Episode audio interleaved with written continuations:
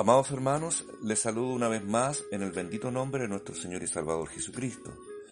Agradezco a Dios esta oportunidad nuevamente eh, para entregar este mensaje que tiene el Señor para nosotros. Y este mensaje en esta oportunidad nos dice que aprendamos a tener contentamiento. Dios quiere que aprendamos a enfrentar la vida con gozo y confianza. Para hacer esto debemos aprender a contentarnos en todas las circunstancias variables de la vida. En esta oportunidad aprenderemos una gran verdad que puede cambiar nuestra vida. ¿Cuál es esta verdad? Es la siguiente. Dios y lo que Dios me da es todo lo que necesito. ¿Lo quiere escuchar otra vez? Dios y lo que Dios me da es todo lo que necesito. La palabra de Dios enseña que el soberano Dios del universo nos ama y ha prometido darnos todo lo que realmente necesitamos. Él no ha prometido darnos todo lo que queremos, pero sí prometió suplir nuestras necesidades. El apóstol Pablo dijo, Mi Dios, pues, suplirá todo lo que os falta conforme a sus riquezas en gloria en Cristo Jesús. Esto está en Filipenses 4, versículo 19. Dios suple nuestras necesidades, incluso las materiales. En Mateo, capítulo 5, el Señor Jesús nos dice que no estemos ansiosos por nuestras necesidades materiales, como por ejemplo la comida, la ropa y otras necesidades de la vida. Jesús dijo, No os afanéis por vuestra vida, qué habéis de comer o qué habéis de beber, ni por vuestro cuerpo, qué habéis de vestir. Vuestro Padre Celestial sabe que tenéis necesidad de todas estas cosas. Mas buscad primeramente el reino de Dios y su justicia, y todas estas cosas serán añadidas. Esto está en Mateo 6, versículo 25, también el 32 y 33. Hermanos, Dios suple nuestras necesidades emocionales, también las más profundas. Eh, Él nos ha hecho miembros del cuerpo de Cristo, y todo miembro del cuerpo de Cristo es importante. Él nos ha aceptado en el amado, nos ama incondicionalmente. Dios nos dice, con amor eterno te he amado. Jeremías 31, versículo 3. También Dios, Dios suple nuestras necesidades espirituales. En Cristo Dios nos ha dado todo lo que necesitamos para la vida. La palabra de Dios dice, bendito sea el Dios y Padre de nuestro Señor Jesucristo, que nos bendijo con toda bendición espiritual en los lugares celestiales, en Cristo. Esto está en Efesios 1, versículo 3. Hermano, Dios nos da libremente todas las cosas. Al darnos su Hijo, Dios nos ha dado un regalo, un regalo grandioso, puesto que Él nos ha dado el regalo más grande de todos, su Hijo. Podemos estar seguros de que Él nos dará también cualquier otra cosa que podamos necesitar. La palabra de Dios dice, el que no escatimó ni a su propio Hijo, sino que lo entregó por todos nosotros, ¿cómo no nos dará también con Él todas las cosas? Romanos 8, versículo 32. Es maravilloso saber que tenemos un Padre Celestial que por sí mismo ha tomado la responsabilidad de suplir todas nuestras necesidades. Mucha gente que ha escrito cosas, pero hay uno que dijo, teniendo nosotros la bondad de Dios que desea nuestro mayor bienestar, la sabiduría de Dios que lo planea y el poder de Dios para realizarlo, ¿qué más nos puede faltar? Seguramente somos los más favorecidos de todas las criaturas. Pero al tener las cosas, al tener la satisfacción de recibir de nuestro Señor que Él ha cubierto nuestras necesidades, hay que estar atento a algo, a Satanás el tentador. Aunque Dios ha provisto todas nuestras necesidades, no debemos olvidar que tenemos un enemigo que nos odia y desea destruirnos. La palabra de Dios dice, sed sobrios y velad, porque vuestro adversario el diablo como león rugiente anda alrededor buscando a quien devorar.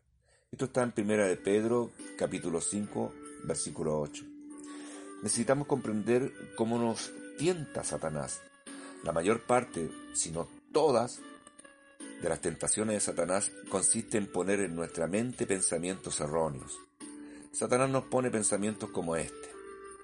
Dios no ha provisto todas tus necesidades. Necesitas algo más que Dios y lo que Él te ha dado. Lamentablemente esta fue exactamente la forma en que Satanás tentó al primer hombre y a la primera mujer. Adán y Eva fueron creados por Dios y puestos en un jardín bellísimo que Dios mismo había creado para ellos. En el jardín del Edén cada árbol era agradable a la vista y bueno para comer. Dios había dado a Adán y a Eva una tarea. Debían cuidar el jardín que Él había plantado. Ellos gozaban del amor, aceptación de Dios. También tenían una comunión diaria con Él. Tenían un ambiente perfecto el estado perfecto que puede tener un ser humano en relación con Dios.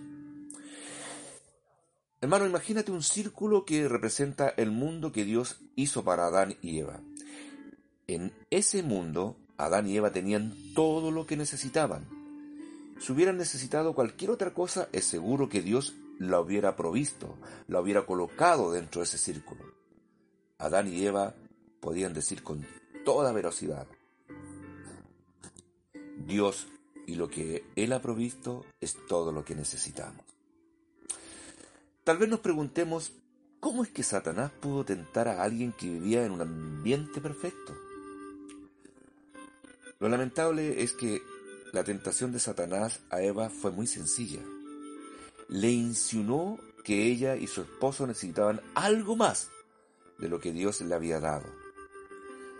Satanás quería que Eva pensara Dios no está, Dios nos está negando algo que es bueno. Eva creyó la mentira de Satanás. Llegó a ser una realidad en su mente y ella actuó según su creencia. Comió del fruto prohibido. Solo dio su esposo y él también lo comió. Su desobediencia trajo al mundo el pecado y la muerte, junto con toda la tristeza, miseria y dolor que son resultados del pecado. Imaginémonos nuevamente un círculo representando las circunstancias que Dios ha arreglado para nosotros. Dentro de este círculo, Dios ha provisto todo lo que realmente necesitamos. Hermano, imagine su círculo, usted está ahí y dentro de este círculo Dios nos ha entregado todo lo que necesitamos. Es cierto las cosas no son perfectas en nuestro pequeño círculo, y nunca lo serán en esta vida. Vivimos, en un mundo que está bajo la maldición del pecado, por lo tanto enfrentaremos muchas pruebas y problemas. Dios no nos ha prometido una vida fácil ni ha prometido darnos todo lo que queremos, pero ha prometido suplir nuestras necesidades y estar siempre con nosotros. Yo puedo decir con toda veracidad Dios y lo que Dios ha provisto para mí es todo lo que necesito. Satanás es un gran enemigo. Intentará engañarnos tal como engañó a Adán y a, Eva. Tratará de poner en nuestra mente pensamientos erróneos. Satanás nos mostrará algo que está fuera de nuestro círculo y nos sugerirá, tú necesitas esto.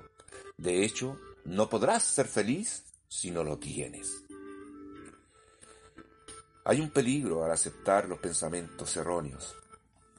Tal vez no podamos evitar que Satanás nos sugiera pensamientos erróneos, pero escucha bien hermano, sí podemos rechazarlos. Te vuelvo a repetir esta frase. Tal vez no podamos evitar que Satanás nos sugiera pensamientos erróneos, pero sí podemos rechazarlos. Para comprender el peligro de aceptar pensamientos erróneos, debemos recordar esta verdad estamos controlados por la forma en que vemos y creemos las cosas. Lo que creemos determina lo que hacemos y lo que sentimos. Si aceptamos un pensamiento malo, éste se transformará en una creencia errónea y las creencias erróneas nos llevan a acciones erróneas y a sentimientos erróneos.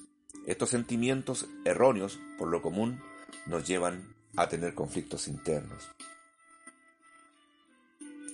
Los cristianos también, como la gente inconversa, tiene conflictos internos, tales como los resentimientos, el miedo, las preocupaciones, la culpabilidad y el complejo de rechazo, por ejemplo. Ahora, para sobreponernos a estos problemas debemos descubrir su causa y cómo luchar contra ellos. La raíz de la mayoría de los problemas internos es la creencia errónea de que necesitamos algo más que Dios y lo que Él ha provisto para nosotros.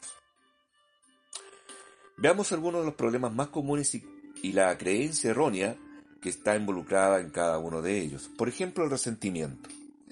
El resentimiento viene cuando creemos que lo que Dios ha provisto para nosotros no es lo mejor. Podemos sentir resentimiento por algo respecto a nuestra persona. Si somos más altos, somos más bajos, si somos más gordos, si somos más flacos, si, si somos bellos o no lo somos, en fin. También podemos estar resentidos con nuestros padres o algún otro familiar. Podemos estar resentidos con nuestro entorno, no es el, que más nos agrada. Tal vez nos hubiese gustado nacer en otro país o estar en otra circunstancia económica o financiera. También podemos estar resentidos con nuestras circunstancias, aún con Dios. La solución a este problema es creer que Dios y lo que Él nos ha dado es lo que nosotros necesitamos. Tal vez no comprendamos nuestra situación, pero no debemos sentirnos ofendidos por lo que Dios hace o deja de hacer. Jesús dijo, Bienaventurado el que no haya tropiezo en mí. Esto está en Mateo 11, versículo 6. Otra de los problemas internos que enfrentamos todos es el miedo. Cuando siento miedo, quiere decir que no estoy confiando en Dios y su, y su cuidado. Dios conoce nuestro corazón y sabe la propensión que tenemos al miedo. En la Biblia, cientos de veces, y esto lo hemos dicho otras veces, Él nos dice, no temas. La razón por la que no debemos tener miedo es que Dios mismo está con nosotros. Dios nos dice, no temas, porque yo estoy contigo. No desmayes, porque yo soy tu Dios que te esfuerzo. Siempre te ayudaré, siempre te sustentaré con la diestra de mi justicia. Esta palabra aparece en Isaías 41, versículo 10. Otro de los conflictos internos que tenemos es la preocupación. Nos preocupamos y nos afanamos porque no creemos que Dios nos cuidará ni suplirá nuestras necesidades. La preocupación tiene un efecto destructivo en nosotros. Además es un pecado contra Dios. El preocuparse es pecado porque dudamos del amor de Dios. Dudamos de la sabiduría de Dios y dudamos del poder de Dios. David aprendió cuál era el remedio para la preocupación y dijo, Jehová es mi pastor, nada me faltará. Salmo 23, versículo 1. También está el conflicto de la culpabilidad. La culpabilidad es ese sentimiento de condenación que tenemos cuando pensamos en nuestros pecados. El recordar constantemente nuestros pecados produce una gran angustia en nosotros. Conocemos a muchos hermanos que han caminado por años en el Evangelio y todavía no pueden salir de la angustia, del horror, del recordar constantemente los pecados cometidos. En la raíz de este problema está nuestra falta de entender y confiar en el hecho de que Dios ha provisto para nosotros el perdón completo. Él ha provisto un Salvador, el Salvador perfecto, nuestro Señor Jesucristo. La palabra de Dios dice, sabed pues esto, que por medio de Él, nuestro Señor Jesucristo, se os anuncia perdón de pecados, y que de todo aquello de que por la ley de Moisés no pudiste ser justificados, en él es justificado todo aquel que cree. Esta palabra está en Hechos 13, versículo 38 y 39. Dios nos ha dicho que en Cristo somos perdonados de todo pecado. Cuando seguimos condenándonos por nuestros pecados, no estamos creyendo a Dios. La palabra de Dios dice, ahora pues, ninguna condenación hay para los que están en Cristo Jesús. Romanos 8, versículo 1. Por último, y en ejemplo, están los sentimientos de rechazo. Hay veces que nuestro interés en cierta persona crece hasta que sentimos que es indispensable tener el amor de esa persona para poder ser feliz. Sin embargo, la persona no parece tener ningún interés en nosotros. Como consecuencia, nos sentimos rechazados y heridos y posiblemente aún enojados. En la raíz de este problema radica la creencia de que yo debo tener el amor de aquella persona en particular para llenar mis anhelos. Esta es una creencia errónea. Dios ha prometido suplir todas nuestras necesidades. El hecho de que Él me ha dado el amor de el perdón, del hecho de que él no me ha dado el amor de esa persona, significa que en realidad no lo necesito. Puedo creer que necesito el amor de esa persona y puedo estar muy triste y herido porque no lo tengo, pero debo volver a esta gran verdad. Dios y lo que Él ha provisto para mí es todo lo que necesito. No es malo amar a alguien y estar triste cuando esa persona no corresponde a, tu amor. Pero nunca debes creer que tú tienes que tener el amor de esa persona para ser feliz. En realidad Cristo y solo Cristo puede satisfacer plenamente tu corazón. Ningún ser humano puede hacerlo. Si buscamos en la gente lo que solo podemos encontrar en Cristo, seremos desilusionados. Solamente el amor de Cristo puede satisfacer completamente los anhelos del corazón. Aunque todos estos conflictos internos son diferentes, tienen la misma raíz. La raíz común está en cada caso, que es la creencia errónea de que necesitamos algo más que Dios y lo que Dios ha provisto para nosotros. En cada caso el remedio es volver a esta gran verdad. Dios y lo que Dios me ha dado es todo lo que necesito. Hay un secreto para estar contento. Por ejemplo, el apóstol Pablo no tuvo una vida fácil, sufrió muchas persecuciones, era pobre y a menudo tenía aflicciones, tenía problemas físicos de los cuales no fue liberado, pasó mucho tiempo en prisiones. Sin embargo, con todo esto, Pablo era un cristiano muy contento y él dijo, he aprendido a contentarme cualquiera sea mi situación. Filipenses 4, versículo 11. Pablo aprendió a estar contento, tuviese mucho o tuviese poco, estuviese en prisión o estuviese libre, libre, estuviese en abundancia o en aflicción. Había aprendido que Dios y lo que él había provisto era todo lo que necesitaba. También Pablo dijo, sé vivir humildemente y sé tener abundancia en todo, y por todo estoy enseñado así para estar saciado como para tener hambre, así para tener abundancia como para padecer necesidad. Filipenses 4, versículo 12. Entonces, ¿dónde está el secreto del contentamiento? El secreto del contentamiento es creer que Dios y lo que Él me, me, me da es todo lo que necesito. Es aprender a estar contento en cualquier situación en la cual Dios me ha puesto. Dios dice que debemos vivir sin codicia, Codiciar significa eh, desear ardientemente algo que pertenece a otra persona. Se nos manda a no ser codiciosos, sino lo contrario, estar contentos con lo que tenemos.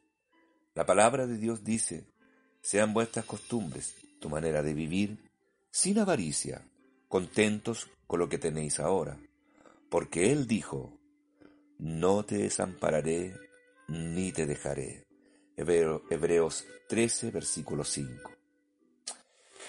En este versículo Dios nos dice que debemos estar contentos. Debemos estar contentos primero porque tenemos a Dios mismo viviendo en nosotros. Y dos, porque tenemos lo que Él ha provisto para nosotros. Y esto es todo lo que necesitamos. Dios nos bendiga, Dios nos ayude, Dios nos guíe. Gracias hermanos, una vez más, bendiciones para todos. Muchas gracias.